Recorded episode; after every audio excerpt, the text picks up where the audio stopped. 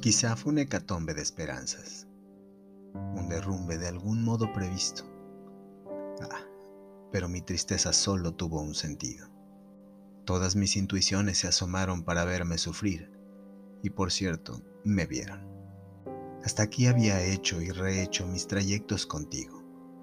Hasta aquí había apostado a inventar la verdad.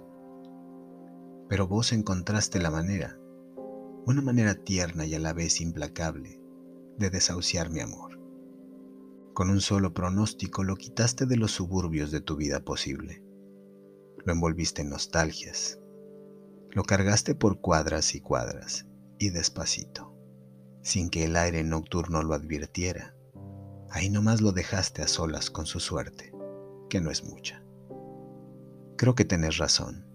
La culpa es de uno cuando no enamora, y no de los pretextos ni del tiempo. Hace mucho, muchísimo, que yo no me enfrentaba como anoche al espejo, y fue implacable como vos, mas no fue tierno. Ahora estoy solo, francamente solo. Siempre cuesta un poquito empezar a sentirse desgraciado.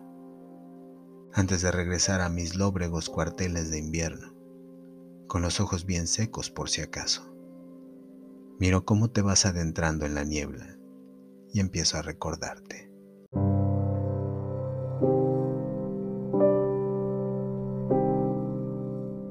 Cuando uno se enamora, las cuadrillas del tiempo hacen escala en el olvido. La desdicha se llena de milagros. El miedo se convierte en osadía y la muerte no sale de su cueva.